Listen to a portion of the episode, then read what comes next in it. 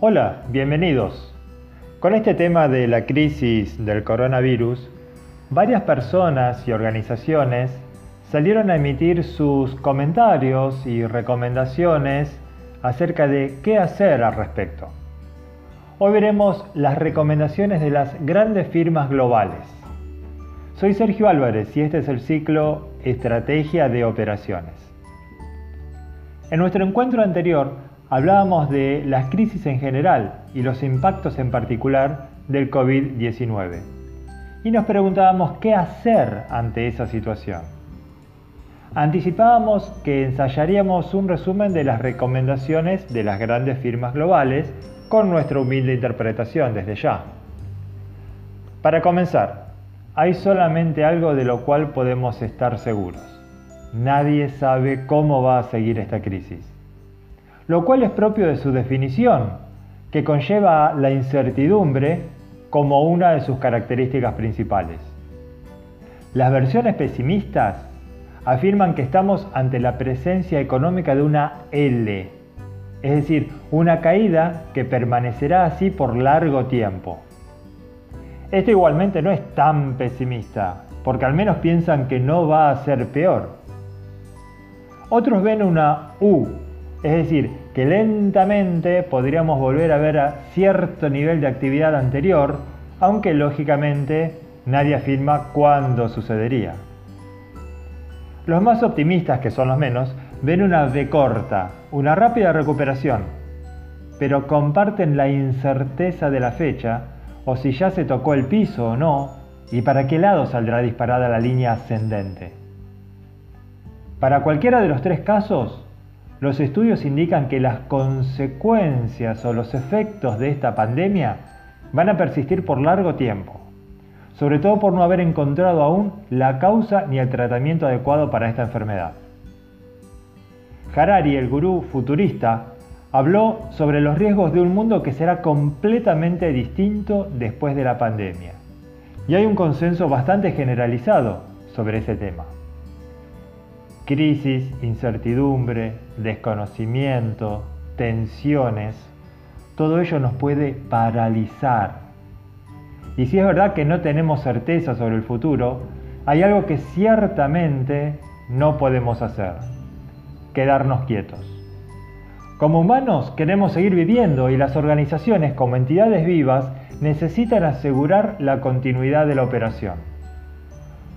Movilizarnos, guiar, Indicar hacia dónde vamos y ayudar a otros es una misión esencial para quienes lideran organizaciones y negocios, sean multinacionales o MIPIMES.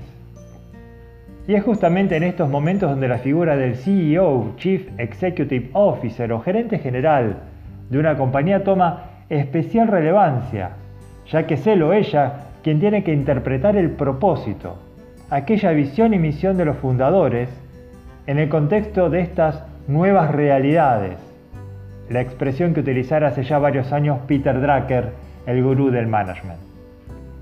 Y son ellos quienes hoy seguramente estén afrontando la soledad del número uno de las organizaciones, ya que en última instancia todas las miradas están dirigidas hacia él o ella. Pero no están solos, seguramente tienen sus equipos de trabajo, probablemente ya tenían o ya armaron y si no, vaya aquí la sugerencia de hacerlo hoy mismo, un comité interno de crisis. Y más allá de sus empresas, pueden contar con el aporte de profesionales y consultoras que estudian el tema y analizan posibles cursos de acción. Veremos entonces a continuación un pequeño compendio de ellos. Y desde ya, quedará en el número uno de cada organización la decisión final a tomar. Una reflexión introductoria las organizaciones necesitan cambiar. Estamos escuchando hace ya un tiempo la expresión cambio organizacional, transformación digital, etc. Nuestro visitante inesperado, el COVID-19, quizás solo esté haciendo que dicho proceso se acelere. Y si antes había dudas acerca de cambiar o no, hoy ya tenemos la certeza de la necesidad de hacerlo, ya mismo.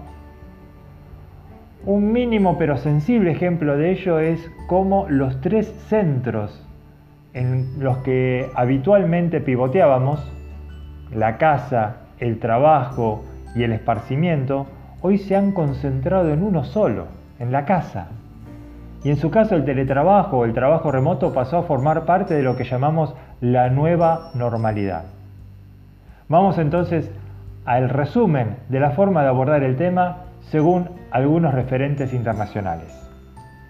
Accenture nos habla de la importancia de construir cadenas de suministro flexibles y resistentes, de la prioridad que hay que darle al comercio electrónico y de esforzarse en mantener la productividad, aún en estos tiempos. Gardner, por su lado, nos sugiere identificar cuatro etapas sucesivas en el tiempo ante un incidente tan grave como la situación actual. Primero generar acciones de respuesta inmediatas, luego acciones de recuperación, seguido por acciones de restauración y finalmente acciones de prevención para otra crisis.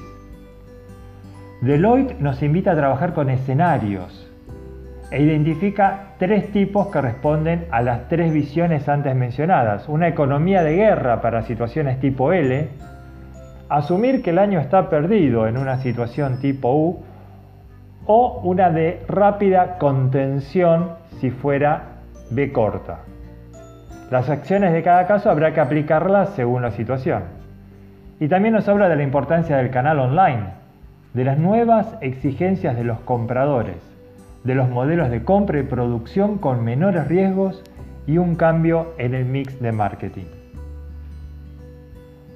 PricewaterhouseCoopers, o PwC como lo podrán leer en algunas notas escritas, sugiere que las organizaciones hagan una autoevaluación y reconoce tres olas. En la primera inmediata llama a que nos movilicemos reaccionando rápidamente. En una segunda, de estabilización para desarrollar tácticas adecuadas. Y la tercera, de más largo plazo, para diseñar la estrategia correspondiente. También nos habla de acciones y consejos aplicables a cada situación. McKinsey nos invita a asumir que ante una crisis los pronósticos pueden fallar y que situaciones extraordinarias requieren procedimientos extraordinarios sugiriendo revisar los procesos de las empresas y transformar esto en una situación de aprendizaje, entre otras acciones. Bien, estas son solo algunas de las recomendaciones que estas prestigiosas consultoras tienen y que generosamente hacen públicas y por eso aquí las compartimos, citando desde ya las fuentes. Y es también una breve y valiosa enunciación, como para luego profundizar en cada una. En todo caso debemos saber darles una correcta interpretación ajustarlas a las realidades de cada negocio y complementarlas con otras sugerencias prácticas. Y justamente ese será el enfoque de nuestros sucesivos encuentros en este ciclo. Muchas gracias